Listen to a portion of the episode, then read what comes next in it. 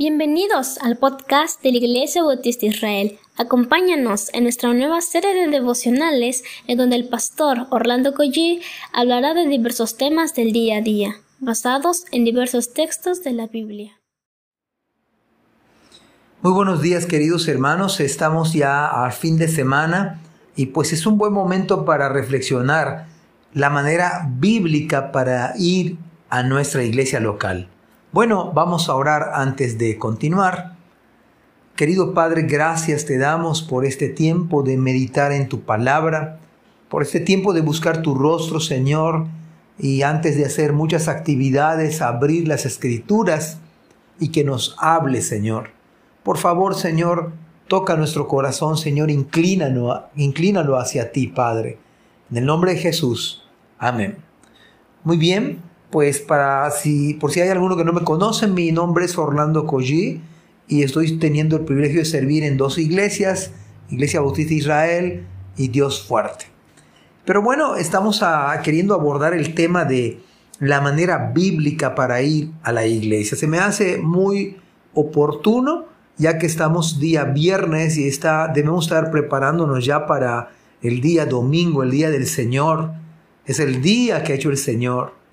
Y el Salmo 47 nos va, nos va a hablar acerca de las tres maneras adecuadas como usted y yo debemos ir, debemos de ir a la casa del Señor. Dice la escritura para el director del coro, Salmo de los hijos de Coré. Esto ya lo habíamos comentado en otra ocasión, como de manera increíble estos hijos de Coré, a pesar de tener un padre impío, pues ellos Dios los utilizó para hacer precisamente varios salmos, y uno de ellos es este. Se cree que estos hijos de Coré vivían incluso en el templo. Ellos tenían esta experiencia de una manera bíblica para ir a la congregación. En primer lugar, creo que debemos ir con una actitud de verdadera adoración. No vaya usted el domingo solamente por ir. No vaya usted el domingo solamente por cumplir con su iglesia local. En, eh, en, otra circunstancia, usted no esté conectado en el culto solamente porque no tiene otra alternativa.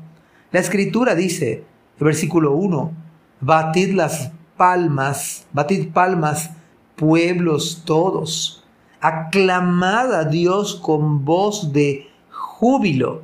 Esa es la actitud de un verdadero cristiano y la actitud de una verdadera adoración.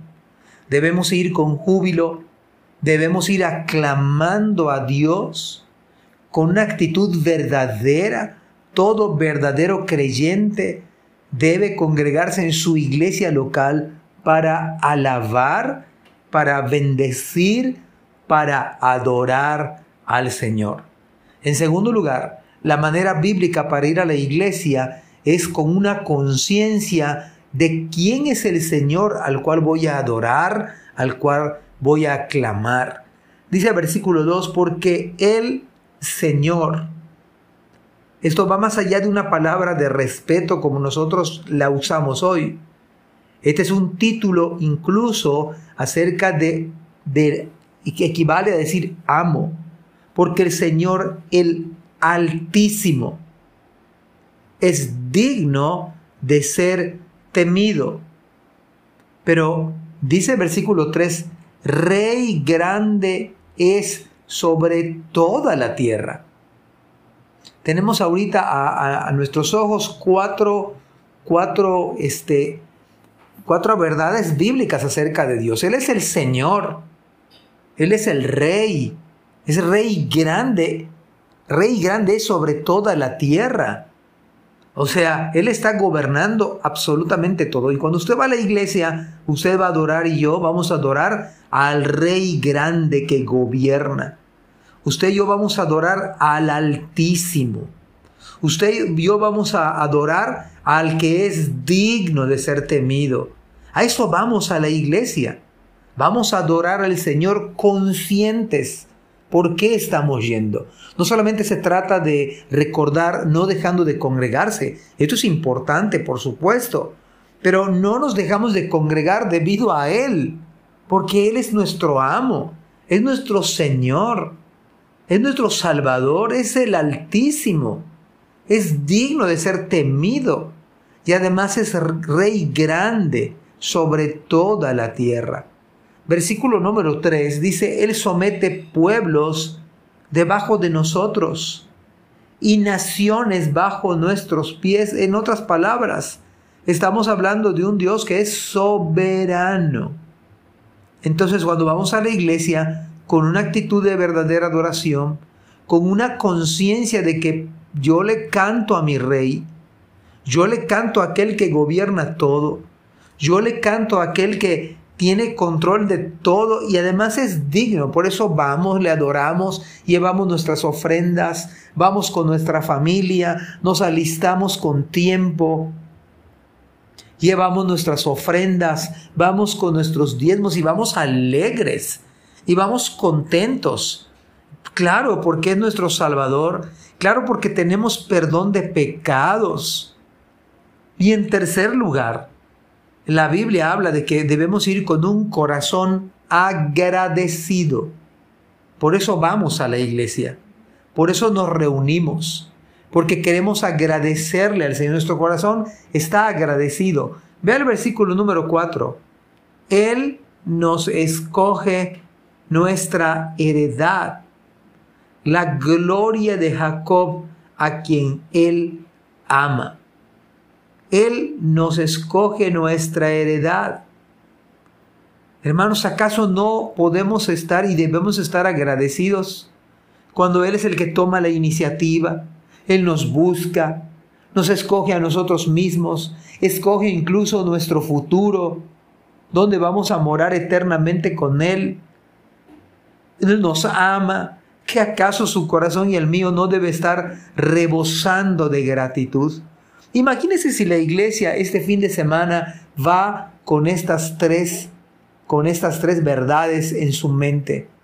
Vamos porque queremos adorar al verdadero Dios. De tal manera que vamos con júbilo, vamos aclamando al Señor en la iglesia antes de ir, después de la predicación, vamos con una conciencia que vamos a servir al Rey, digno de ser temido, soberano, Señor, altísimo. No vamos a servir a cualquier persona, vamos a servir al verdadero Dios.